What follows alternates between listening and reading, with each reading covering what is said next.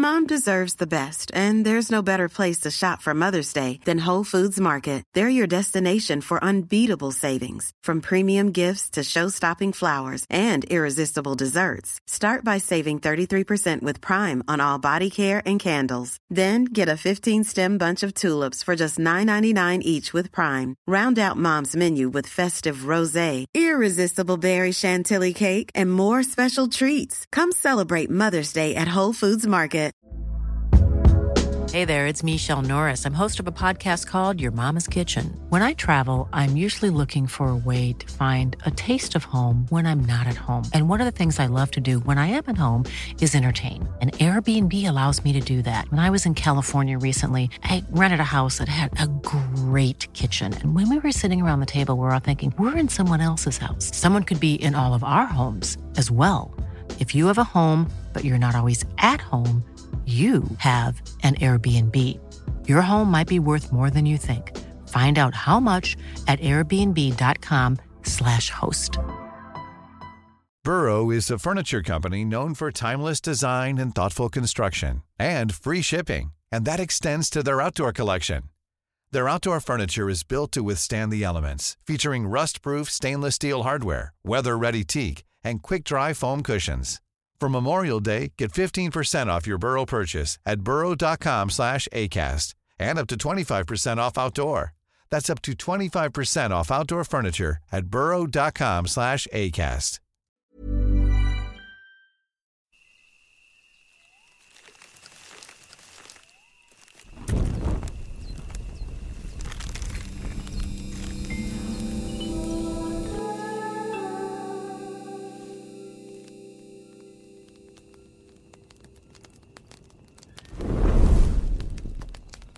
Bienvenidos a la hoguera, bienvenidos al podcast donde conversamos sobre el lado profundo y no tan profundo de los videojuegos. El día de hoy vamos a conversar sobre aquellos juegos que jugamos durante el mes, sobre esas experiencias que tuvimos durante este mes, los vamos a compartir esta noche. Y ya está, básicamente es eso. Vamos, ojalá, espero que de aquí salgan buenos juegos, que salgan buenas recomendaciones, que de aquí tomen algo, se diviertan. Ese es el propósito de este podcast mensual.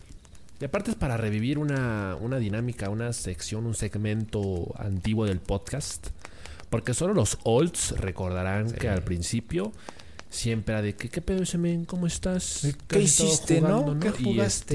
este, ajá, y ahí nos pasábamos. al- el podcast era de que, no, pues hoy vamos a hablar de la E3. ¿De qué le Ajá. meneaste la palanca? Sí, pero estuviste 40 minutos primero hablando de que has estado jugando y así yo te me- desmenuzaba de que no, fíjate que el Shadow the Colossus y el pinche Bioshock ya me tiene hasta la verga. Así era, así eran los, Sí. los episodios de antes. Sí. Y pues está bonito, o sea, se, se ocupa este espacio, se ocupa este tra- traer de vuelta este, este segmento, esta sección, porque pues, o sea, habla- hablamos de videojuegos, pero pues que realmente lo que nos, nos convierte en gamers al final de cuentas, pero lo que jugamos en el día a la día, semana, ¿no? día a día. Sí, Y rara pues, vez lo compartimos. Sí, o nunca, o sea, yo Nunca. tiene meses que no, que no hablo de los juegos que juego normalmente y es como, pues yo siento que ahí hay, hay muchos temas interesantes de conversación. Quiero compartir que este mes ha sido un mes de regresar, de, de- de regresar a lo retro, güey. De... Ya lo hablamos, ya lo estábamos hablando hace ratito, güey. Ando muy metido con los emuladores, Hijo de su con responsabilidad, por supuesto, con su respectiva copia física. Em, Con VPN activado Con y VPN todo. activado. Eh, no, obviamente todo en regla, ¿no? Aquellos juegos que no puedes jugar porque pues ya no están o la versión física es muy cara. Entonces esos juegos son los que aplica emular. Y en mi caso, pues fue como complementar esta, esta experiencia que tuve con Shadow of the Colossus. El poder rememorar ese juego que nunca pude jugar, del que siempre escuché a la hora de, de- de escu- de escuchar a la gente hablar de Shadow of the Colossus, que es, Es un referente, que es Ico Es un coloso en el, en el, en el mundo de el los mundo referentes. del- de los videojuegos. Claro. Entonces, jugué Ico, que es el primer juego de Fumito Ueda, el creador de Shadow of the Colossus. Y este juego es bastante particular. eh, yo creo que fue un juego que la rompió en su momento. Incluso Neil Druckmann, De que le sabe, le sabe, ¿no? mi papá, Neil Druckmann, eh, comentó que ese juego fue parte de la inspiración para Joel y Ellie entre las of Us. Las mecánicas del juego, básicamente, ¿no? La mecánica del acompañante. Porque, bueno, te pongo en perspectiva, te pongo en contexto. Por favor. Ico cuenta la historia de un chico con cuernos. Ojo, anótale, güey. Que es em, pues traído a esta prisión en, la, en una costa marítima por esta gente con máscaras. Porque consideran a los niños con cuernos una maldición. Em, obviamente no te quiero contar mucho de la historia porque pues quiero que lo juegues. Porque lo voy a jugar mañana, de hecho. quiero, no, mañana no, pero yo quiero que lo juegues, quiero que, lo que tomes esa experiencia porque es, es, es única, la experiencia de... Todos los juegos de Fumito Ueda son experiencias únicas. Es que fumito. Fumito se la fumito y... Oye, Y le sabe, le sabe y bastante. le sabe, le sabe. Entonces, pues este chico es traído a esta prisión donde muchos niños con cuernos están encerrados. Eh, esta prisión es una prisión rocosa en, en un- en una costa, es un castillo abandonado. Haz de cuenta que es, una- es un castillo que antes tuvo una función, eso es lo que parece. Un castillo que previamente tuvo una función y ahora eh, simplemente es una prisión. Em, entonces, a este personaje lo intentan meter en una especie de, de chamber, de, de- ¿Cómo se dice en español, güey? De, Cámara. en una recámara. Entonces ahí lo meten, lo encierran, se van. Y pues claro, como es el protagonista, esta recámara se cae, se rompe y el chico sale de la recámara. En ese momento empiezas a explorar, empiezas- empiezas a explorar la zona, empiezas a familiarizarte con los controles y te das cuenta que al subir las escaleras, unas escaleras en espiral hacia el cielo, bueno, no hacia el cielo, pero hacia una torre, te encuentras con que hay una chica enjaulada en una... Es una jaula que está colgando del techo. Y esta chica es una chica completamente blanca, la vestimenta blanca, la faz blanca, eh, brilla. Y bueno, raza aria pura. raza aria, güey. Sí, es buena que es una ucraniana que se quedó ya atorada. Hija de su madre. Entonces, eh, pues, ¿qué piensas, no? Pues tengo que rescatarla. Entonces saltas, Lógico. jalas la, la jaula, jalas una palanca y la jaula va hacia abajo. Bajas, eh, abres la puerta y esta chica sale y empiezas a interactuar con ella. Pero en el momento que empiezas a interactuar con ella, una serie de eh, espectros de humo con ojos azules empiezan a salir del suelo, intentan llevársela. Y en ese momento es cuando empiezas a defenderla. Pero llega un momento en el que la atrapan y la empiezan a succionar en el suelo. Haz de cuenta que abren un portal en el suelo y la empiezan a, a, a succionar, básicamente. La empiezan a, a- La secuestran, intentan secuestrarla a través de ese portal. Te acer- te acercas al portal, inmediatamente intuyes que tienes que rescatarla. Y desde ese Si él momento. se va, yo también. Sí, se va yo también. Pero desde ese momento te das cuenta que la mecánica principal es eh, tirar de ella. En el momento en el que tiras de ella, te das cuenta de que tienes que acompañarla durante todo este viaje. Y te das cuenta de que pues, es, es una. Es un personaje que por algún motivo muy importante está dentro de esa presión. Lo intuyes. Es diferente a todos, porque no, eres, no, es un niño, no es un niño con cuernos, es simplemente una doncella blanca, brillante, El el único crimen que cometió es ser muy bonita. el único crimen que cometió básicamente fue nacer, ¿no? Entonces, pues tú decides ayudarla, de eso va el juego. Tienes que, que tratar de escapar de ese castillo. El juego está basado en puzzles y en, y en exploración. To- Todo, todo se siente bastante... em, como que todo cuaja, todo te cuadra. Es como de... Estos puzzles no están aquí porque el juego tenga que tener puzzles sino que todo parece formar parte del castillo. Lo divertido de esto es que tienes que pensar en los puzzles em, en relación a ti y a esta chica que se llama Yorda. Ella también es una herramienta, es un acompañante del que puedes serte útil para solucionar esos propios este, esos obstáculos a lo largo del camino. Y es básicamente eso, la, la historia del juego. Trato de imaginármelo porque si dices que es del, el creador de Shadow of the Colossus y que fue un juego incluso que hizo antes de Shadow of the Colossus, Sí. yo ya he expresado mi opinión muchas veces de ese juego. A mí me parece un juegazo, pero mis- mi primera impresión jugándolo, ju- jugando el- la versión remasterizada, porque obviamente a mí tampoco me tocó la versión original de, de PlayStation 2. Sí. A mí me tocó el, el- el remaster de PlayStation 4 ya en 2018, 19 por ahí. Y yo comentaba que o sea, a mí las, las, las mecánicas me parecían este que habían envejecido muy mal porque de pronto la, el, el control del propio personaje no se sentía muy fluido, la cámara era un dolor de huevos, el caballo también. Sí. Eh, y obviamente dentro de lo que es la propia funcionalidad del juego, eh, pues te llegas a tardar bastante tiempo en, en- en, eh, identificar, por ejemplo, las debilidades de los colosos. Sí. O sea, es, es pasar mucho tiempo así como tratando de, de Es que, averiguar. es que el juego te llegó muy tarde. Sí. Bueno, o sea, nos llegó. Nos llegó muy tarde. Ujú. Y pues, la- las mecánicas en general, la, la, la modernización de los controles. Sí, estás acostumbrado al Fortnite, al 360, a las construcciones Sí. así eh, Sí. rapidísimas. Y obviamente, pues sí, fue, fue un cambio drástico. Pero Es un shock. Pero, ajá, te, te decía, o sea, me cuesta trabajo imaginármelo en el sentido de que tú lo planteas así como este un juego muy fluido, muy intuitivo.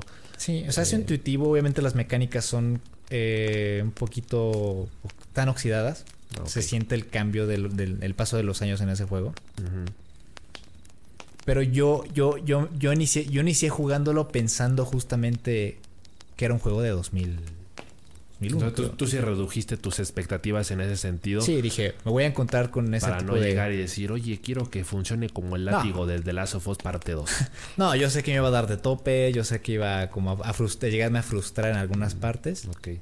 Y ya cuando estás en ese mindset, ya el juego fluye por su cuenta. Ya, ya, o sea, obviamente lo tienes que jugar con la mentalidad correcta.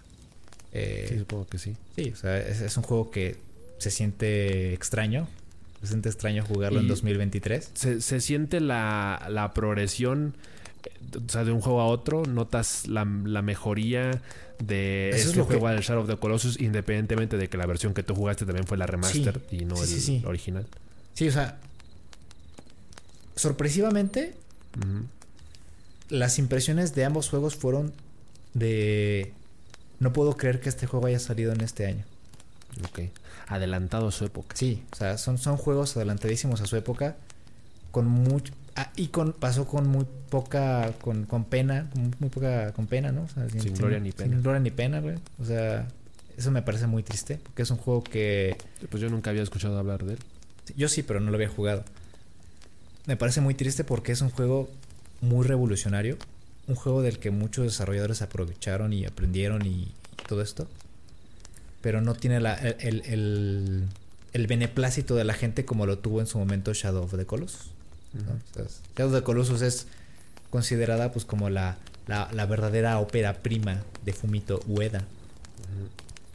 Pero este juego está bastante bien. Digo, esta doncella tiene un destino del que no te voy a revelar. Ay, ay, ay. Eh, la exploración del mapa. Obviamente, yo, yo, yo siento que el único problema de ese juego, pero eh, son, son estos, estos seres que aparecen del suelo y, y a cada rato intentan llevarse a Yorda. Ajá. Pero a la vez siento que sin ellos el juego no se sentiría igual. Sin ellos no se, no se sentiría como un espacio casi casi alienígena, un- un espacio en el que no estás seguro y los momentos en los que estás seguro son verdaderos momentos de alivio. Sin esos, sin esos personajes yo siento que el juego no, no sería lo mismo. Pero sí llega a ser un dolor en los huevos, en el que ya resolviste el puzzle para cruzar un, un puente o una habitación y en ese momento dejaste a Yorda un poquito atrás y ya se la están cargando. Entonces tienes que regresar, espantar a- al Satanás, güey. Y es la doncella en apuros. Sí, sí, sí, tienes que No regresar. se puede valer por sí misma. Bueno, es que era dos. ¿En qué, qué época era? Sí, sí, sí. Entonces pues, tienes que regresar, espantar a Satanás, güey. Shu, shu, shu. Agarrarla de la manito, decirle, vente mi amor, vámonos de aquí porque nos tenemos que escapar. Ujú. Y ella es la llave para todos los puzzles porque digamos que el fin de cada escena o de cada, o de cada, es- de cada habitación Ujú. es una puerta sellada que solamente se abre con su esencia. Ella emite cierta luz. Y lo chido es que cuando llegas a esa puerta, esa luz que emite rebota por todos lados y elimina a los enemigos. Entonces, Mm. hay veces en las que es mejor tomar de su mano, solucionar rápido, o sea, pensar, decir, a ver, pues tengo que hacer esto, esto y esto. En el momento en el que yo empuje la caja, tengo que hablarle, le puedes gritar, que le chiflas y es, ¡ay! Y... Y, le- y te la jalas de la mano así y luego, el luego la montas. de Shadow of the Colossus. Ajá, digamos, es tu acompañante. Es tu ¿Cómo se llama el caballo? Eh, agro. Agro. Entonces la jalas de la mano, te subes y ya en el momento en el que se abre la puerta y, y rompes el sello, pues esa propia luz elimina a los enemigos. Y ya vas joya. Em, tiene su twist, tiene lo suyo. Y al final, o sea, te, de- te deja pensando. O sea, Mm. esa narrativa un poquito oculta que tiene. Es lo que te iba a preguntar. Me encanta, Porque en Shadow of the Colossus, como que la historia está más condensada. Sí. Y o sea, yo quería saber si de pronto. Entiendes un poco, ¿no?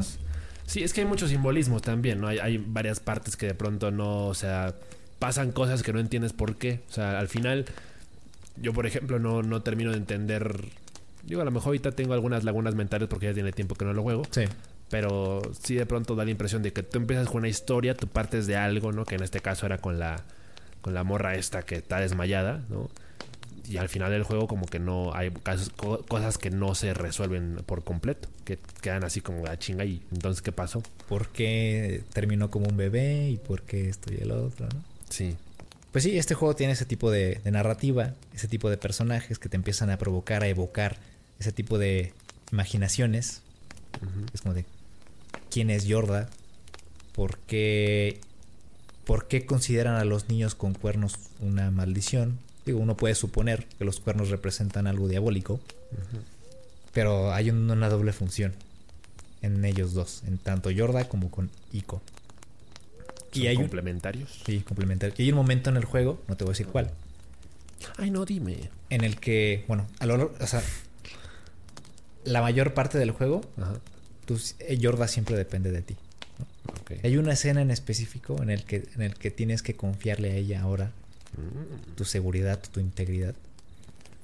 se invierten los roles. Sí. Y es bonito porque Yorda inmediatamente empieza a confiar en ti. Digo, ¿en quién más vas a confiar? No hay nadie más. Sí, pues no. No hay otra persona que intente liberarte de esa prisión. Yo al final quedé muy contento con ese juego. Eh, empecé a hacerme pajas mentales intentando de conectarlo con, con Shadow of the Colossus y todo esto. Y eso es lo bonito, te digo, porque empiezas a imaginarte escenarios, empiezas a imaginarte cosas. Eso es lo chido de que no te den tanta información. Es, es, es, es como un contenido extra que pues uno mismo se empieza a Que generar. vive en tu cabeza. que vive en tu cabeza. Y pues, lo quieras o no, yo al final, o sea, ese día que terminé el juego, Ajá. sí me quedé pensando. Significado de final Ajá, del juego. ajá, empiezas a buscar significados en internet de, de, oh, ¿y, y qué pasó con Jordan? ¿Y, y qué fue de Aiko? Y este, ¿y por qué esto? ¿Y por qué el otro? Eh, y eso es lo bonito. O sea, eso es lo chido de los juegos de Fumito Ueda, de que con poco te genera tanto. Sí. Y hay cosas que ni siquiera puedes explicar, pero ya están. Y Sí, te, te provocan muchas emociones. te evocan emociones, te, te- te evocan pensamientos y terminas... eh, eh, ahora sí que el, el- el balance final es que terminas con una muy buena historia. ¿Y tiene más juegos? ¿Ha sacado más juegos después de estos dos? A ver, el primero fue Ico, Ujú. te pronuncia Ico, no Aiko, Ico. El segundo fue Shadow of the Colossus. Y el tercero fue el del niño este. Last Guardian? El, de Trico, Last Guardian. Que de hecho Ico significa uno o algo así. Trico, tres. Ricos son los panes, güey. Trico son los panes, güey. Sí, a lo mejor en el, en el universo expandido, ¿no? De Fumito. De fumito, Está, está to- to- todo el, así el canon. sí. Sí, y datazo, güey. Ajá. Ya está en desarrollo el nuevo juego de Fumito Ueda. No manches. Según las malas lenguas, este año po- podríamos saber algo del siguiente juego de Fumito Ueda. Que lo anuncien en el E3. O sea, nunca, güey. O sea, no. Pero bueno, después de esta experiencia ya estoy todavía más prendido por jugarte Last Guardian, ¿eh? Estoy, Sí. estoy manija, como dirían los argentinos, güey. Estoy manija. Sí, te creo. Mira, yo lo tenía en mi lista desde hace tiempo sin saber que era de él y que era de los creadores de, Sí, de Shadow of the Colossus. es de él. Una joya. Tremenda joya. Jueguenlo. Inga tu roña. ¿Y qué otra cosa estaba jugando, güey? Bueno, tú dime algo, porque... Yo, ay, Una y no. una, güey. Yo Una- no, yo no, Ping. no, ay no, ¿cómo crees? Ping, pong. Con... Bowser. piches, piches. ¿Pero cómo era? Ping, pong, con... Con Perruski. ¿Y luego qué era? Bueno, ping, pong, con... Perruski. ¿Juegos? Ninguno, yo no juego, yo, es- yo, yo no soy gamer. ¿Tú qué haces, güey? ¿Tú qué Ah, haces no día libre, güey? Este, yo veo películas. Yo soy cinéfilo. Mm. Soy Palomita y, Cha- y Nacho. Un chano. Este, pues no, güey, ya sabes que yo tengo mala fama de que me tarda mucho en completar mis juegos. Ah, pero sí has jugado cositas este mes. He jugado bastantes cosas. Yo te diría que ahorita estoy entusiasmado porque siento que el mes terminó muy bien. O sea, Sí. en, el, en el sentido de que Hay buen balance, ¿no? Hay buen balance y hay este señales de mejora. En- el sentido de que estamos apostando en este momento por la variedad. En el sentido de la... De- ¿Estamos hablando de la campaña de Perrus que acaba tus juegos? No necesariamente, porque esa es una lista larga de juegos que incluye monstruos como Hollow Knight este, o Bioshock. Sí. Eh, entonces, Es más como una redención, ya. Borrón y es nueva. aceptar, es aceptar la realidad, es dejarme de pelear conmigo mismo, Ajá. es este aceptar que soy como soy y Sí. de pronto tengo estos hábitos o tengo estos ritmos o tengo estas habilidades, estas destrezas y es a- ajustarme a eso, adaptarme a eso. Este básicamente lo, lo- lo que he hecho en, en las últimas semanas es decirme a mí mismo, mira, yo no estoy realmente para juegos que demanden muchísimo tiempo. Y si estoy para ellos, eh, en todo caso tiene que ser un- en un ambiente más controlado y en donde yo tenga más, eh, pues válgase la redundancia, Control. control, del juego. Sí. Em, por ejemplo, Hogwarts Legacy es, es el juego que en este momento llevo ya dos meses y medio jugando. Pero es un juego que, pues obviamente yo quería streamearlo. Entonces eh, yo lo empecé a jugar eh, por ahí del 10 de abril más o menos. Sí. Y entonces obviamente yo, yo sí me obsesioné mucho con este con la idea de que todas mis sesiones de juego de, de Hogwarts Legacy tenían que ser estrictamente en stream. Que no, ay no, cuidadito juegues algo fuera de stream porque no. Se enojan, se enojan. Yo, fíjate lo que son las cosas, el, el contraste, la perspectiva que adquieres cuando juegas los juegos en, en otro contexto. Eh, tú sabes que yo por lo general, o, o históricamente hablando, no, no he solido ser muy eh, completista. Sí. Pero pasa que cuando dejo de jugar en stream, me nace lo completista. Porque ahora que ya no tengo estas distracciones, ahora que ya no me pongo esta regla de que no, que el gameplay sea entretenido, que, que solo pasen cosas emocionantes, Ah. hay que darle prioridad a la historia principal. Tengo que, que hacer coreografías con mis movimientos. Y Sí, esto que y pasen otro, cosas ¿no? cagadas. Ah, que mire cómo me emputo. Ese tipo de cosas ya no están cuando las juegas fuera de, fuera de directo. Y en ese sentido, cuando de pronto yo me siento y veo mi lista de misiones, me pongo a hacerlas en orden, las disfruto porque ya estoy en, ya estoy como que en otro estado mental, Sí. estoy más tranquilo, disfruto del juego, lo aprecio más. Ahorita, lo primero que hice, lo, lo primerito que hice antes de empezar a jugar fue cambiar el idioma. Porque el doblaje de Hogwarts Legacy en español latino deja muchísimo que desear. Malardo. Con todo respeto, está horrible. Malardo. Em, te saca mucho de la inmersión. Hay voces que son eh, molestas, molestas, Sí. O ridículas. sea, hay, hay profesores que son, es, que son mayor, mayores de edad, son profesores de la tercera edad, y es literal un chavo haciendo así de, ¡Ay, joven, joven Perruski! Usted puede obtener esta poción si me trae tres estrellas de la, del Merlín y no sé qué. Sí, y están muy exagerados los, los, los tonitos y, y los este. También me salió mejor ahorita, güey. La tropicalización, ¿no? Y- O sea, todo ese desmadre está muy exagerado, está. Desde mi punto de vista muy humilde, está muy mal hecho. Sí, No, es que salta la vista, salta, salta al oído, güey. El, el, el doblaje. Es, es que Es es- el elefante en la habitación. hasta o sea, cualquier es- persona puede decir, puede notar la diferencia. Sí, sí, sí. O sea, cuando ves la. Cuando haces esa comparación entre las voces en latino y las voces originales en, en inglés, inglés británico, eh, sí, la diferencia es abismal. Y, y- y es una experiencia que se tiene que vivir así. Eh, entonces fue lo primerito que hice y eso para mí ya fue como agregarle 10 puntos a, ¿A Gryffindor? a- Gryffindor. Eh, y, y la experiencia por sí misma pues ya es mucho más disfrutable. Entonces, cuando ya no tienes esta presión, juegas con muchísima más calma. Y yo ahorita tengo entendido que, pues, si el promedio para completar el juego son 44 horas y yo llevo 30, pues en, en promedio me faltarían aproximadamente unas 14, ¿cierto? Sí. Pero yo te diría que ahorita estoy en un, en un momento en, en el que no tengo absolutamente prisa de acabarlo. Yo lo estoy disfrutando como un niño. Creo, creo que era lo que me hacía falta y lo que yo le debía al juego de alguna forma. Porque era la experiencia que realmente eh, esperaba del Hogwarts Legacy. Es- Estar en este ambiente en donde yo a mis anchas pudiera explorar el, el- el castillo, el mundo mágico Los detalles. probar al probar este la- la- todas las combinaciones de hechizos eh, practicar mis combos eh, darme el tiempo, por ejemplo, para la crianza de, las, de los animales, de las criaturas mágicas, este, darme el tiempo para eh, vestir bien a mi, a mi mono, o sea, para ponerle las, los, las apariencias que le, le mejoran los atributos, Sí. todo ese tipo de cosas, ¿no? O sea, personalizarlo a, a un nivel más íntimo, más reconfortante, eh, que, que realmente te haga sentirte más inmerso en ese mundo, que te haga sentir como que realmente eres tú viviendo la experiencia del mundo mágico. O sea, apagar la luz, ponerte cómodo, ponerte una. Ponerte una botanita, güey. Sí, sí, sí. Es más, no es por presumir, pero a- Antier este, hice una misión en donde tenía que enfrentar a un troll Ajá. que era nivel 30 y yo era nivel 25, creo.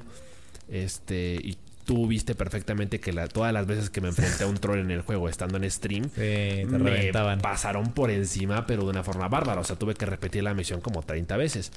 Y en esta ocasión, pues sí, tuve que repetirla dos o tres veces, pero sí se notó una diferencia en cuanto a estar más concentrado, estar más enfocado. Eh, entonces, cuando eres más consciente de la partida, eh, cu- cu- cuando finalmente eh, dejas de lado esas, esas presiones, pues automáticamente tus habilidades mejoran. O sea, es, es lo típico de que, mira, güey, este pinche trucazo me sale bien cabrón, pero casualmente solo te sale cuando estás a solas y cuando la gente te ve no te sale.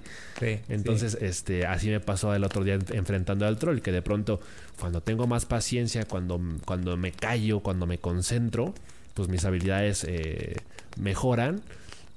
Estoy más, más atinado para, para el juego, para las combinaciones de los hechizos, para, para bloquear los, los ataques, para poner el escudo, para este, arrojarle lo que- las piedras que me avienta. Y, y la progresión en ese sentido pues es más rápida, el gameplay se hace menos tedioso y lo disfrutas más porque la gratificación es más grande realmente.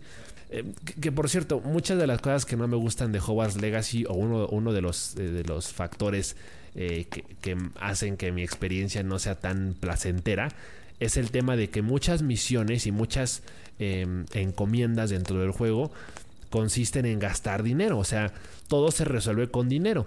Y es, y es una completa estupidez porque, eh, digo, si bien es cierto que hay muchos objetos o ingredientes que puedes conseguir en en la naturaleza por cuenta propia, al principio el juego te incita a que directamente vayas, y, a- vayas a Hogsmeade y compres los ingredientes en las tiendas correspondientes, ¿no? De que si de pronto tienes la tarea de la profesora, este, la profesora Hecad o, ¿cómo se llama? La profesora Garlic, de la de herbología, Mm. es de que, oye, este, necesito probar las plantas de las, eh, las ¿cómo se llaman?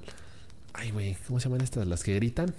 Las. Las mandrágoras. Mandrágoras. las mandrágoras y las descuraíneas y no sé cuántas pendejadas más como de tienes que probar las, las plantas, ponlas en ponlas a prueba. Pero pues cómo consigue las plantas, compra las semillas o compra las plantas ya hechas. Es un proceso muy sintético en el que de pronto todo se resuelve comprando. Había, una, había una misión de, oye, necesito tres pociones de tal cosa, ¿no? Pociones de invisibilidad. ¿Cómo las consigues? Cómpralas en Codesmith. Entonces hay misiones que tienen mucho más sentido en términos de, la- de realmente pulir tus habilidades, de probar la, la combinación de los hechizos, eh, realmente utilizarlos como se deben, eh, de, de- de explorar o mejorar tus habilidades con la escoba. Eh, hay un poquito de todo realmente y en ese sentido pues está, está bien porque a mí me parece un juego muy completo y yo lo decía hace poquito, a mí no me terminaba de sorprender precisamente en el sentido de que de pronto, ok, están las misiones principales y están las tareas que te dejan los profesores, ¿no? Y luego pues están las misiones secundarias, pero había cositas que de pronto yo decía, oye, esto me parece muy interesante eh, en el sentido, por ejemplo, de las pruebas de vuelo, las pruebas de velocidad, este, que obviamente te hacen, te, te obligan a tener un, un dominio mejor Mayor de la escoba. de tu escoba. Eh, y luego están estas misiones de que, oye, la clase de animales y de pronto te enseñan a cómo eh, capturarlos y a cómo domesticarlos y, a cómo- y darles de comer y a cepillarlos y resulta que si los cepillas de pronto te dan plumas y con las plumas haces pociones. Entonces es, es, es un mundillo que realmente se vuelve muy, muy extenso en ese sentido. Hay, hay mucho contenido más allá de las misiones principales y en ese sentido pues el juego no es precisamente muy rejugable, pero sí de pronto se presta mucho para lo que es el farmeo. O sea, de que estar ahí mejorando tus habilidades, haciendo pociones. Eh, para, para mí me, pasa un poquito lo que pasaba, me pasaba en Horizon Zero Dawn, ¿no? Que de pronto yo te decía, ahí me costaba mucho trabajo enfocarme en las misiones principales porque me distraía mucho combatiendo las máquinas a medio camino. Y en Hogwarts Legacy también, también me pasa, ¿no? Que de pronto vas caminando y, oye, te encuentras a los lobos, te encuentras a los inferius, te encuentras a los duendes, te encuentras las arañas, enemigos de todo tipo a cada rato en todos lados. Y pues yo casi siempre me, detengo a, enfrentarlos y eso para mí es bastante divertido y placentero. Entonces mi experiencia con Hogwarts Legacy está siendo así, o sea, como que estamos llegando a un punto en el que estamos haciendo las paces, me estoy reconciliando un poco con el juego, porque de pronto te digo, no es como que me tuviera harto, no es como que ya estuviera aburrido del juego, pero sí, no, sí se me había hecho muy cansado el tema de decir, verga, apenas 30 horas en dos meses y medio y se siente como si llevara una eternidad. Y ahorita que ya lo estoy jugando más a plenitud, más a conciencia, todo está fluyendo más rápido, estoy completando más misiones en menos tiempo, me siento mis destrezas más pulidas eh, y por lo tanto estoy disfrutando más del juego. Ya como que ya tienes, tienes tu tiempo para explorar los menús, para leer las, las descripciones de los objetos. Sí, o sea, ya le entiendes más al propio juego porque, o sea, es, es absurdo que de pronto tú estás jugando, pero por estar leyendo el chat o por cualquier otra cosa de pronto se te pierde algo de la historia principal. O sea, de pronto ya, llegas a un punto en donde ¿quién era ese? ¿O eh, por qué mencionan a tal? ¿O qué quería? ¿Qué, relación tiene? con el otro tipo? ¿no? Ajá, y, es... El contraste es muy fuerte cuando de pronto ya eh, estás jugando así nada más concentrándote en ver lo que pasa, en prestar completa atención al juego y de pronto dos, tres misioncitas, ah, ya entendí, ya me quedó claro esto y aquello. Y, en ese sentido, por eso te digo, el, juego está eh, cumpliendo mucho sus expectativas. O sea, me está dando exactamente lo que yo esperaba. La, experiencia de, sentir que yo estoy ahí en el, mundo mágico. Em, descubriendo la magia antigua, viendo, tratando de descubrir las intenciones de Ranrock y de Rookwood y de y, y Rekrock y de Ranrarok, Ragnarok. Este, entonces pues está está bueno, me, la estoy pasando bien con, con el Hogwarts Legacy. Vamos a procurar que ya no hayan estas cadenas, de ya no sentir presión, de tener una relación más sana con los videojuegos, que todo fluya, jugar cuando, cuando quieras, como quieras y disfrutar más el, del juego. yo, yo he abandonado muchos juegos últimamente. He dejado muchos juegos a, medias. tu Puedo mencionar varios. Y, y, por eso mismo he podido jugar juegos nuevos. He podido soltar. Y he podido descubrir a través de las demos. Sea of Stars, por ejemplo. Sea of Stars es un juego, un RPG eh, basado en turnos, que me atrajo por, el, por los visuales el pixel art es muy similar al de Jabo. Y el pixel art de Jabo es precioso. Sí. Eh, es muy bonito. Es un RPG basado en turnos que intenta ser moderno, que intenta acercarse a la gente que no está eh, relacionada muy mucho con, con, los RPG basados en turnos, que llegan, pueden llegar a ser tediosos. Entonces, esta gente sabe cómo hacerte meter un RPG basado en turnos. Que incluso, pues recientemente, la historia reciente de mí jugando juegos basados en turnos eh, se marcó, un, marcó un antes y un después cuando llegó Honka y Star Rail a mi vida. Aparte de ahí como que ya empecé a desarrollar el gusto y creo que con Sea of Stars ya solidifiqué el gusto de los juegos basados en turnos. Muchas veces lo intenté, lo intenté con Pathfinder, lo intenté con muchos otros juegos y nunca no, no me entraban e incluso los odiaba. Eh, pero ahora con Sea of Stars puedo ver la luz. puedo ver la luz al final del túnel y puedo decir con seguridad que me gusta. Em, y, este juego simplifica todo. No hay barras de estado, no hay números, no hay em, que preocuparse por tanto, tanto, por el estado de los enemigos, por tu composición, porque la única composición del juego son los tres personajes principales. Los tres personajes con los que siempre vas a viajar aparentemente. Creo que hay otro que por ahí van a, va, a ser jugable. Pero en, esencia es eso, ¿no? En la demo. Eh, y tiene una historia eh, que es, es, difícil de descifrar todavía. Estos personajes como que quieren llegar a cierta isla en la demo, Y para llegar a cierta isla tienen que conseguir que un pirata les haga el favor de transportarlos en su bote. Y la primera misión y única misión en esa demo es que los ayudes a obtener un anillo o algo así. Un objeto. Un objeto que necesitan para realizar un, un este un hechizo o algo, no recuerdo muy bien. Y de eso va la misión. Y, y, en, esa parte te, mm, te presentan las mecánicas de combate y todo.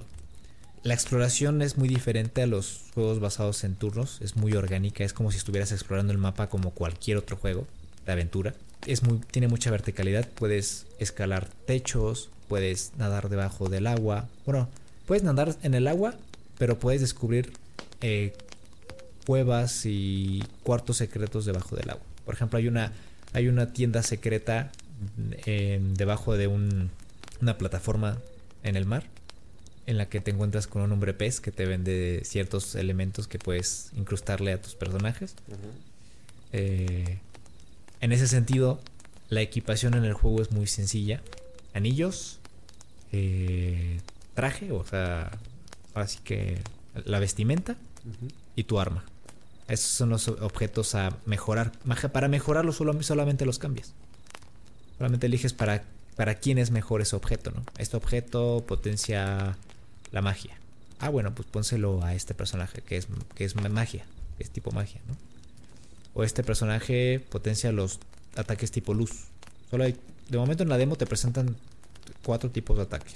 Ataque contundente, ataque luz, ataque luna y, un, y otro tipo de ataque, no recuerdo cómo se llama. Y esos estados de ataque, eh, muchas veces los, enemigos lo tienen sobre su cabeza. Y sabes que si rompes esos estados de ataque, es, vas a poder evitar el siguiente ataque cargado de ese enemigo. Entonces tienes que usar muy bien con la cabeza el orden en, el que vas a atacar y el orden en el que puedes ejecutar combos, en el que vas a ejecutar los combos, porque hay combos.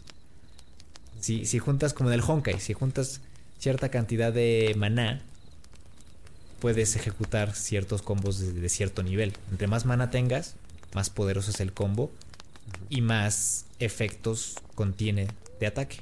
Entonces es más, más rápido le rompes la guardia al, al, enemigo y más rápido evitas que ataque. También tiene esta parte narrativa con este personaje que se llama Tix, que es mi favorito ahorita. Es una chica con pelo rosa en el que cuando descansas en la hoguera, porque el juego, en el juego descansas en una hoguera, en el fuego, eh, cuando te acercas a ella te puede contar una historia. Y, a la hora de, contar las historias, eh, el juego te, te, encierra en, este, en esta burbuja, no sé, yo lo sentí así, por, la música que te presenta cada, cada historia. No sé si la música vaya a ser diferente en cada historia. Pero la música de esta historia que te cuenta de un barco perdido en medio del mar, con un capitán y su, y su mano derecha, que tenían poderes sobrenaturales y que juntos eran la polla, que después de un conflicto eh, ese barco desapareció y su tripulación también, que juraron destruirse mutuamente, no sé qué chingados. La forma en la que están escritas esas historias, o sea, tienen tienen, tienen a gente que sabe contar historias. Eh, yo, estoy sospechando que esas historias que Tix te cuenta van a tener relación con el ambiente y el mapa que explores. Probablemente sean reales. Y, y, con esos detalles que ahora conoces de esas historias, puedas desbloquear o encontrar cofres, recompensas. O simplemente encontrar un easter egg, ¿no? De, ah, mira, ese es el chaleco del capitán Pepe, güey. es, muy, de fábula la, historia, dirías. Muy, muy de fantasía. Em, o no necesariamente. Pues, pues ahí está involucrado el tema de los ataques lunares, los ataques solares, las armas, em, dragones. Es como fantasía. Pero se siente bien. Hasta el juego está bien cuajado. Eh, las animaciones son muy, muy suaves, Muy suaves. Puedes percibir los movimientos, cada movimiento de cada personaje. Es muy placentero ver y jugar Sea of Stars, la verdad. Y yo ya Eso apenas es la demo. Y es la demo, ya la demo. Y yo le tengo muchas ganas ya. El juego sale el 28 de 29 de agosto. Para Nintendo Switch, PlayStation, Xbox, Steam. Y yo desearía que todos pudieran jugarlo porque es una buena experiencia. O sea, yo, yo quedé encantado. Pues yo todavía, a ver si este mes ahora sí se me concede el jugar la demo para ponerme al corriente. Sí. A ver de lo que me estoy perdiendo. Es bastante bueno, bueno, no te vas a arrepentir. es sencillo, es sencillo. Es una buena entrada, decía. Es una buena entrada para el género. Es, es que cuando los RPG se complican tanto con las combinaciones y que tienes que prestar mucha atención a, a- a las, a, los, a las combinaciones, a las formaciones, a, a- a los complementos, todo ese tipo de cosas realmente a mí siempre me, me sacan a patadas de, de Sí. los juegos, ¿no? O sea, digo, por ejemplo, en, en Pokémon en su momento, bueno, pues Pokémon siempre me ha gustado, ¿no? Y en su momento, pues sí fui de que me aprendí la, la tabla de tipos, pero... Ajá. Digo, y también, o sea, son muchas cosas que, que, que son muy. que pueden resultar obvias, ¿no? Como de, pues el fuego le gana a la hierba, el agua le gana al fuego. Era- eran cosas muy, muy simples, pero luego en, en este tipo de RPGs que son muy de fantasía, de que ah, es tipo estrella, tipo lunar, tipo. Ajá. Este, tienen así como de, bueno, ¿y, es, y, cómo sé cuál es mejor contra cuál? O sea, Ajá. hay, hay cosas ahí que, no, que de pronto yo diría que no resultan tan obvias o tan evidentes dentro de la combinación o dentro de los eh, dentro de las fortalezas y las debilidades de los personajes. Y luego está el tema de, de- de todos los complementos no que en muchos juegos son mucho más simplificados. Y se agradece cuando no te tienes que romper tanto la cabeza porque digo sí está interesante y, y hay gente a la que le gusta mucho como de ser tan minuciosa con armar la combinación perfecta para que sus monos este rompan madres y sean invencibles. pasa en Honkai. Sí, pero y, y precisamente yo por eso dejé de jugar Honkai, porque tú me, me tratabas de explicar así con lujo de detalle cómo funcionaban las cosas. Yo era así como de, güey, es que no, es que es mucho, es que es mucho texto. Sí. Y, eh, o sea, ese tipo de cosas ahí me sacan muchísimo de los juegos, por eso no, son- no soy mucho de RPGs en ese sentido. Pero supongo que sí, cuando un juego lo simplifica tanto y, y de pronto tiene este la, la- la historia, la- los gráficos al servicio del juego, tienes una experiencia más, más completa y menos, menos obsesiva y que puedes disfrutar más. Sí. Sí, es un juego que se permite. Se permite relajarse. Y, y no sé, a mí me encantó, a mí me gustó mucho. Pues qué bueno ese men. Yo en el contraste, lo que he estado jugando últimamente es Outlast 2. Miedo, Em, terror, spooky. Spooky Time. Verga, güey. Sí, no, y mira, la verdad te voy a decir una cosa, güey. A, Yo... mí, me- a mí me gusta, a mí me llama mucho el lore del, del, del Outlast. ¿Sí? Sí. Sí, me gustaría explorarlo solamente para leer las, las cartas y tratar de, de- de- de desentrañar toda la historia y desenredar Es todo. que está turbio, o sea, es, es una historia muy densa. O sea, estamos hablando de bebés mutilados, sacrificados em, eh, y justificados religiosamente. ¿no? Porque Fanatismo, De pronto es de que no, es que Dios así lo quiere. y- control mental, güey. Ajá, a- a- así como sal- así como matarías a un perro para salvar a un bebé, tienes que salvar a la, a la humanidad. No sé, son Sí. So- son pedos de, de cultos muy muy densos eh, que realmente no Sí. pues sí son un poquito desconcertantes. Digo, no me espanta, ¿verdad? O sea, nada más es como de wow. No te espanta, nada más la marzuca, güey. Sí, no, bueno, o sea, me refiero al, al- al contexto de la historia. Ya el juego, pues Sí. sí, es, es una cagada de miedo. Y precisamente eso era lo que quería comentar. O sea, a mí me sorprende que yo siento que con el tiempo me he vuelto más sensible a, a los juegos de terror. Yo, yo siento que, que, que sí ha habido como esa, este, como ese declive de que antes yo era a lo mejor más seguro o, o también tenía que ver con el ambiente, ¿no? Porque yo, por ejemplo, o sea, ahora que hago los streams aquí, pues estoy completamente solo, no hay nadie, entonces como que el, el- miedo me invade más y, so- y soy más reaccionario, ¿no? Ahora soy más de, de gritar más, eh, de asustarme más y, y- y últimamente con, con las partidas de Outlast sí me pasa mucho que ya después de estar jugando durante una hora y media, dos horas, ya, ya se me empieza a poner la piel chinita, ya empiezo a sentir esta, esta presión encima Ya sientes de mí. pasos, ya sientes Ya cuscús, escucho a la pinche niña y ya se te hace así. en el techo. el chiquito. Entonces, lidiar últimamente con la presión de jugar Outlast ha sido complicado porque yo realmente, cuando jugué el primero, pues yo recuerdo que sí me cagaba de mucho de miedo. eh, saltaba de, de- de- de miedo a cada rato. ¿Sudabas? No, no, sudar como tal no, pero sí era de que. de, de sí. sí cagarme, pues. En- y con este, este. mm, como que eso empeoró todavía más. Sí. O sea, ahorita ya sí lo siento así muy, muy, muy cabrón. O sea, em, esto, te, te diría que estoy disfrutando el juego.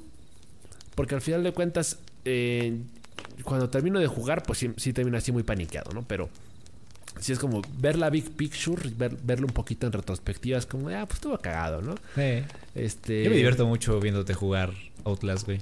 Lo cagado de Outlast, de Outlast 2 en particular, es que te das cuenta que, por ejemplo, en la primera parte, eh, digo, yo no sé si es por la dificultad que escogí, no creo porque lo puse en difícil, que supongo que es un buen punto de partida. Sí, sí. Pero yo recuerdo que en la primera parte el, el tema de quedarte sin batería era eh, más desafiante que ahorita en la segunda parte. Sí, en la segunda parte no te castiga mucho, ¿eh? Es, es muy difícil quedarte sin, sin pilas. Yo nunca me he quedado sin pilas. o sea, Sí, y eso que las gastas a granel, ¿eh? O sea, yo, Sí, yo- yo las he visto que bastante. incluso en momentos en los que hay iluminación, has utilizado las baterías y me había entrado un poquito de presión, pero al darme cuenta de que encontrabas, encontrabas, encontrabas baterías, pues no me preocupaba ya. O sea, me preocupaba más que te garcharan y, y. Sí, yo por, yo por eso voy despreocupado por la vida jugando, porque sí, te- tengo la certeza de que siempre me sobran al menos una o dos pilas. Y de que cuando ya se va a acabar la que tengo, de pronto encuentro otra. Hasta las vendas, ¿no? Estabas Ajá. sobrado. Llevas la farmacia. Las vendas no las ocupo nunca. O sea, las vendas las he ocupado dos, tres veces, pero por lo general me pasa que siempre llego a X o Y lugar, un punto de encuentro control. vendas y es de que ya no puedes llevar más. A chinga, pues, ¿y en qué momento las, las uso? Y, y es que, claro, lo, lo que pasa es que cuando superas la zona de peligro, cuando escapas de la martuca o del o del güey que lleva la hacha o lo que sea, Sí, este, de pronto el, el mono se cura solito. sí. Y es como, ah, bueno, entonces, ¿para qué verga que va las vendas? Pero lo, lo que me parece curioso de Outlast es que dices, bueno, es un juego de terror. Y es un juego en el que la historia tiene un peso importante, porque pues a final de cuentas estamos hablando de un culto y estamos hablando de esta historia secundaria de la morrita que conociste en la primaria que se suicidó. Sí. Entonces, pues el, el juego tiene vida propia, o sea, ti- tiene alma, tiene espíritu, pero sí me parece un poco absurdo que de pronto la mecánica principal prácticamente consiste en correr todo el tiempo. Es un juego de supervivencia, pero no enfrentas realmente el peligro, huyes de él. Sí. Entonces, la mayor parte del tiempo el juego se resuelve corriendo. Y, y- eso es lo que de pronto cuando ya, no, cuando, cuando ya lo analizas ya hasta te da risa. Porque yo, por ejemplo, viendo la repetición del primer directo, vi que me complicaba mucho la vida este, tratando de, de descubrir exactamente por dónde tenía que ir, ¿no? Y era de que no hay que ser sigilosos y hay que cubrir las espaldas y hay que darte cuenta de hacia dónde van. Vale madres, o sea, nada más corre en línea recta, güey. Trata de, obviamente, eh, evítalos, evita el peligro. Pero si tú corres, corres, corres, corres, corres y, y de pronto eres un poquito más perceptivo, porque también me pasaba mucho de que, o sea, ya ves el primer día de que, oye, este, ¿para dónde verga es? Este, güey, hay un camino de sangre en el piso. Yo creo que es bastante obvio, ¿no? Pero, pero para mí ese tipo de cosas al principio no, no eran tan obvias, ¿no? O sea, ahorita ya sé de que si ves un lugar que está iluminado, es para allá. Si ves que hay un camino de sangre, es para allá. Si ves que hay un hueco en el piso, es para allá.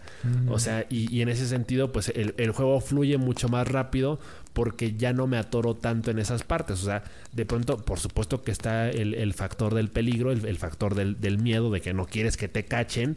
Pero la solución es correr, correr, correr. Y obviamente el elemento eh, del juego es ese, ¿no? De Incluso que cuando- sentir la, la prisa. Incluso cuando ya lo internalizas y ya sabes cuál es la salida, sabes que no va a pasar nada y sabes que vas a cruzar por ese hoyo y va y, y el juego el juego justo, justo, justo, justo va a hacer que pase la mano cerca del- de tu pie, pero no te van a jalar.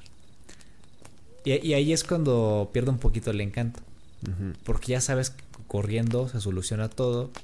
Y, y- y de- y en ese punto, otras dos, es un juego que, que, es, que, es, que tiene espacios muy abiertos.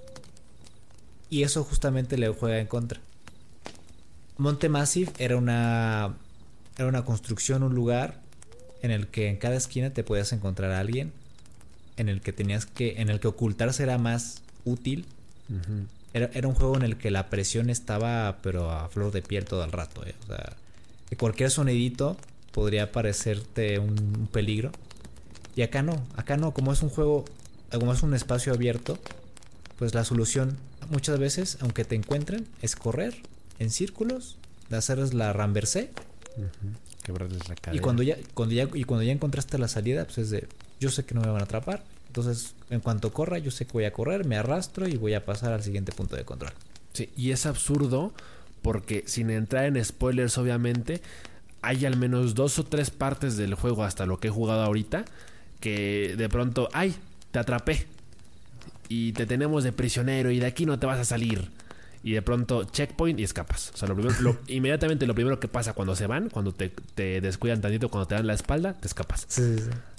Van dos, tres veces que es así, ¿no? Y, o sea, incluso este, la parte en la que o sea, lo crucifican, güey. O sea, lo crucifican y sale de eso. Sale no ileso, pero de pronto es como que después de un ratito se ponen las vendas y ya. Como si nada. Entonces, hay Ni cositas siquiera- ahí que dentro. Ni siquiera como que juguetean más contigo, como el doctor que te cortaba los dedos, que te empezaba como a, a tratar de intimidar con, la, con las palabras que decía. Un poquito así inclinándose y viéndote, observándote, tocándote. Acá es como decir, güey, te voy a crucificar, te voy a empalar y ahí te quedas, güey. Yo si aquí me quedo y luego que se van, yo me voy a escapar. No. Sí, el, el gran plus que en ese sentido diría yo que tiene Outlast 2 es que sí queda una gran intriga por la propia historia, ¿no? O sea, desde el principio, ¿dónde está tu esposa? ¿Quién la tiene? ¿Para qué la quieren? ¿Por qué de pronto sugieren o mencionan que está embarazada, ¿no? Y que su hijo es el demonio, entonces voy a ser papá. Oye, pero hace, hace meses que no tengo relaciones con ella. Entonces hay un montón de cosas ahí, o sea, la historia de Jessica. Porque hay tantas visiones de ser chica y la escuela, como yo, que cada rato sueño con la escuela, güey. Entonces sigues jugando porque de pronto quieres descubrir más cosas de la historia. Y en ese punto estoy yo, o sea, de que tengo entendido que ya estoy a, una, a, una- a unas dos o tres horas máximo de ya acabarlo. Ya teóricamente ya estoy muy cerca del final. Y entonces ya, ya, ya quiero llegar a ese punto donde de- descubra qué pasó ¿Qué está y- qué es qué.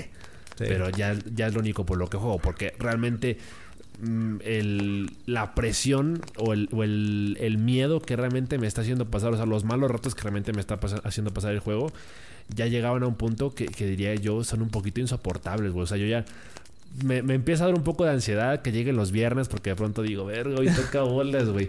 Fue, fue el contraste muy cabrón el otro día cuando jugué Gris, que ahorita voy a platicar Ah, también sí. de eso. Sí, sí. Pero sí fue así como de, no manches, o sea, normalmente los viernes ya sé que son así de, ay, no, este, mm, a- eh, tratar de estar muy concentrado, porque cuando te agarran en la pendeja y te asustan, te asustas más, te asustas el doble. Hasta Entonces, solito, te- güey, te asustaste con tu sombra la otra con vez, mi sombra, cabrón.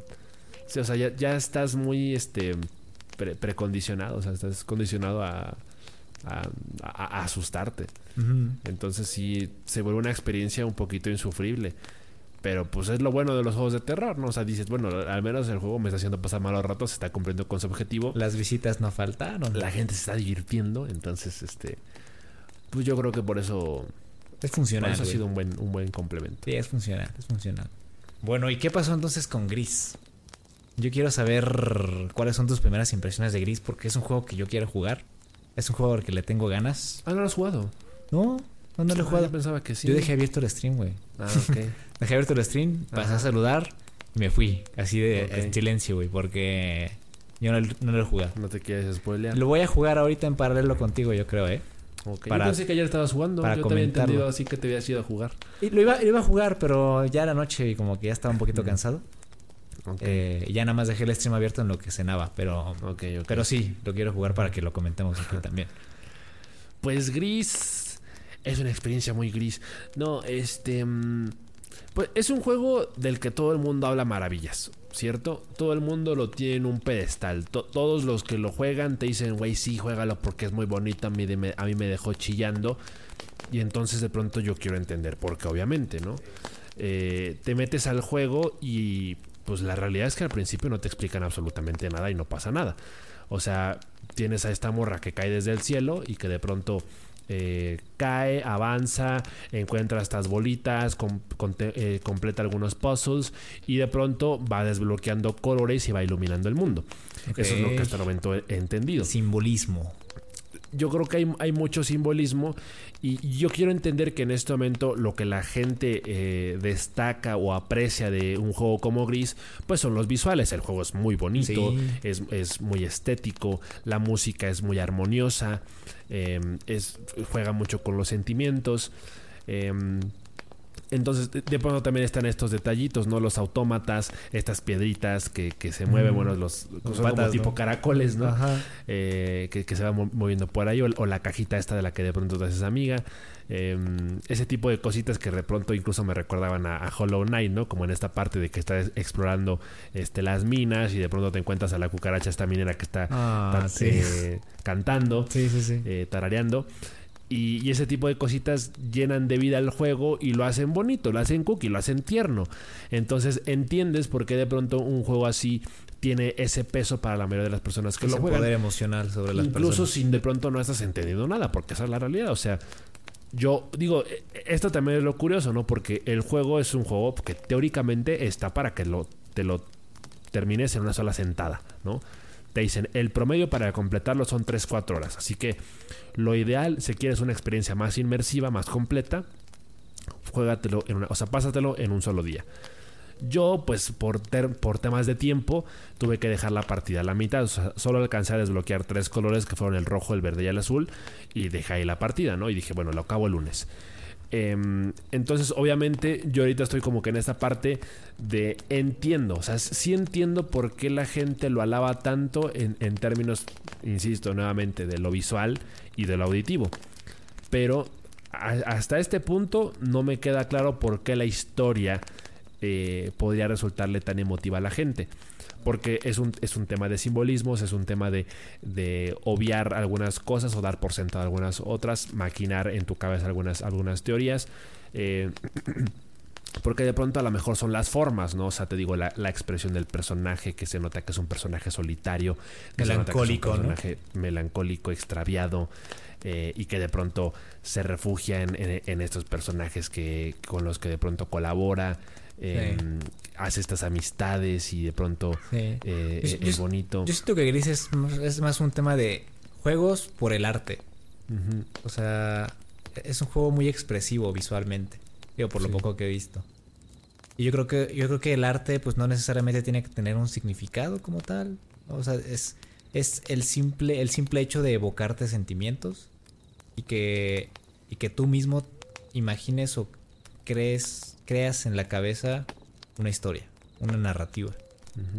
Yo creo que es el poder que tiene Gris, supongo. Digo, no. eh, yo llego con esa idea para jugar, al jugar. Es definitivamente un juego para desconectar. Sí. y para bajar el, eh, el ritmo, para bajarle dos rayitas a las intensidades. Si es un juego para dejarte llevar, para de pronto apreciar el, el- el paisaje, porque precisamente ayer empezándolo a jugar, yo de pronto ya tenía estas rencillas, ¿no? Porque te das cuenta de que de pronto estás muy mal acostumbrado. Tú empiezas a jugar y, y yo, por ejemplo, par- partía mucho de esta idea de quiero que todo signifique algo, a huevo. Y, quiero que todo me lleve a algo, a fuerzas, ¿no? Entonces yo en los primeros segundos de la partida llego al al límite del mapa y, y yo me quedé así como de, ¿y ahora qué chingados? Y estuve al menos uno o dos minutos sin saber qué hacer. Y como que me estaba empezando a frustrar. Pero dije, no, no, no, a ver, primero que nada entiende qué es el juego y lo que el juego quiere de ti. Hay que estar en el mindset para esos juegos. Ajá, y luego te das cuenta de que el juego juega con las perspectivas, que no es un juego lineal, no es nada más un side scroll de avanza izquierda derecha. De pronto hay estas hay estas partes del juego que parecen que son parte del escenario porque de pronto tú pasas y ni las pelas, pero si te regresas o si saltas, de pronto las puedes utilizar como plataforma, como base o como escalera. Entonces te regresas y te das cuenta de que, ah, puedo avanzar, pero ahora en sentido contrario y hacia arriba, en las escaleras. Cuando en un principio pensabas que a lo mejor era ir todo derecho. Sí. Entonces empiezas, eh, el juego juega con la perspectiva, está obviamente el, el tema de la, de la escala de grises. O sea, al principio todo está en blanco, negro y, y gris. Ok. ¿Le vas dando color al mundo? Ajá, tú lo vas como iluminando, quiero, quiero creerlo así. Em, pero en esas primeras partes, el contraste de los colores marca la dinámica del mapa. O sea, de pronto si esto está resaltado de otro color, si, si el escenario es blanco y la escalera es, es negra, muy seguramente el siguiente paso es por ahí. Sí. Y es darle la vuelta, o sea, invertir, invertir el sentido en el que venías. Ajá.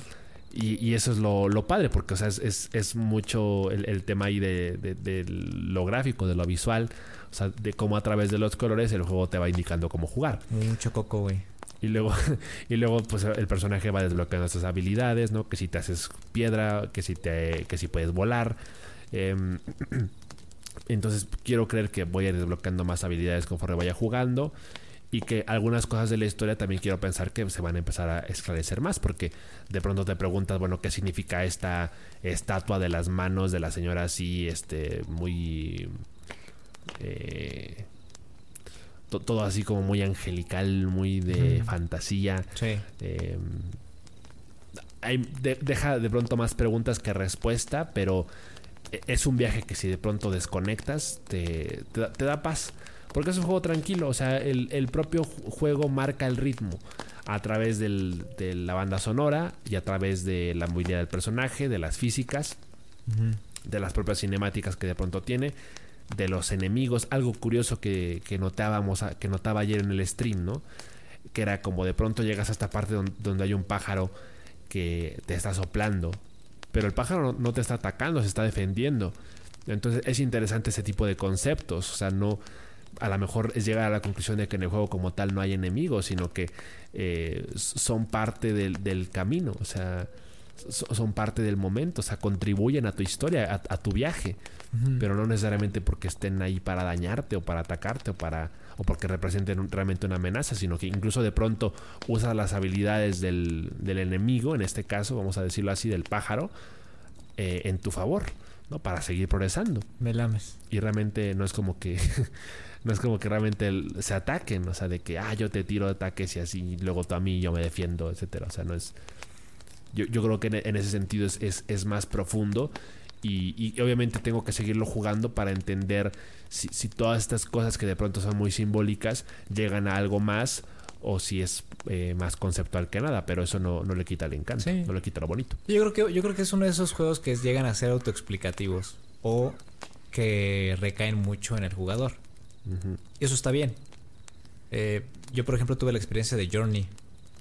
Journey es un juego que va justamente va construyendo la narrativa, va increciendo, y ya como que al final ya más o menos, al final ya, ya como que comprendes un poquito el concepto, que es el concepto de la vida, la muerte y la y un tema espiritual también, ¿no? Una ¿cómo se dice? Una, una trascendencia. Y el viaje con la otra persona es precioso. Hay que jugar Journey, güey. No puedo jugarlo contigo porque no puedo elegir con quién, no puedes elegir con quién juegas. Es un jugador aleatorio en el mundo. Pero es una experiencia que te, te, puedo recomendar. digo, ahorita que estamos en, el tono de gris y, ese tipo de juegos. Sí, es un juego que, recomiendo bastante. Jueguenlo. Yes. Pues sí, sí, hacen falta, hace falta jugar más juegos. Después de jugar Outlast, yo creo que te hizo mucho gusto, mucha gracia jugar Gris, ¿no? Fue el contraste y te digo, lo chistoso es de pronto estar darte cuenta que estás mal acostumbradísimo, o sea, de que tú quieres que todo a huevo tenga un significado y forma. Que que, mm, explícame para dónde ir. Una historia. Como chingados que no puedo seguir avanzando, cabrón. Ajá. Y luego es de que no, man, es que hay juegos para, para relajarte, para respirar. Es que es lo cagado, güey, que cuando juegas con control, en mi caso con el control de PlayStation 4, el, cuando presiona círculo el personaje respira. O sea, eh, digo, yo no sé si más adelante desbloqueas una actividad que, digo, una habilidad que sustituye eso, pero al menos así de entrada de cajón, presiona círculo y el personaje se detiene a respirar. Es lo que hace. Eso hace el círculo. Entonces es, un recordatorio de que, oye, respira, respira tranquila. A lo mejor es un juego que en términos de, de profundidad quiere remarcar mucho el tema de la soledad o del viaje para encontrarse a sí mismo. La ansiedad. La ansiedad. Seguro que muchos de esos temas están ahí implícitos. Y obviamente el juego lo maneja de una forma eh, muy bella, muy artística. Y pues, pues por eso tengo ganas de, seguir jugando para ver si, si eh, dentro de la propia historia, eh, que, cosas que puedan quedar implícitas en el juego, eh, se esclarezca más algunos, algunos detalles. Sí, sí, habrá que jugarlo. Ya lo voy a jugar esta semana. Yo tengo muchas ganas. Háganlo muy recomendado. Pues ya estaremos comentando el próximo mes a qué estuvimos jugando. Yo probablemente apuesto un poquito más por lo retro, que ando ahorita con la fiebre de lo retro que te comentaba. Eh, pero no descarto por ahí jugar una que otra, otra cosa moderna para traer aquí al podcast y comentarlo. Eso sería todo entonces por nuestra parte. Muchas gracias por escucharnos otra noche más. Nos estaremos viendo entonces la próxima semana con otro episodio. Muchas gracias. Ya estoy repitiendo, ¿verdad? Muchas gracias por muchas gracias. Muchas gracias por muchas gracias. Eh, nos estamos escuchando la próxima semana. Tomen agüita, descansen, cuídense, jueguen mucho.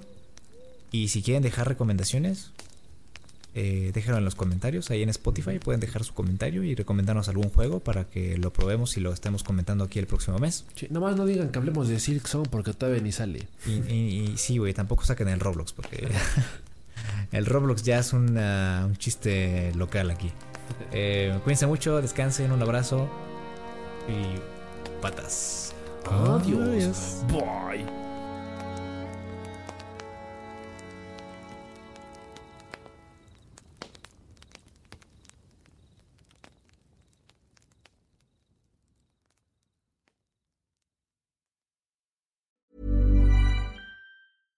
Mom deserves the best, and there's no better place to shop for Mother's Day than Whole Foods Market. They're your destination for unbeatable savings, from premium gifts to show-stopping flowers and irresistible desserts. Start by saving 33% with Prime on all body care and candles. Then get a 15-stem bunch of tulips for just $9.99 each with Prime. Round out Mom's menu with festive rosé, irresistible berry chantilly cake, and more special treats. Come celebrate Mother's Day at Whole Foods Market. Hi, I'm Daniel, founder of Pretty Litter. Did you know cats tend to hide symptoms of sickness and pain? I learned this the hard way after losing my cat, Gingy. So I created Pretty Litter, a health monitoring litter that helps detect early signs of illness by changing colors, saving you money and potentially your cat's life. Pretty Litter is veterinarian developed, and it's the easiest way to keep tabs on your fur baby's health right at home. Go to prettylitter.com and use code ACAST for 20% off your first order and a free cat toy. Terms and conditions apply. See site for details.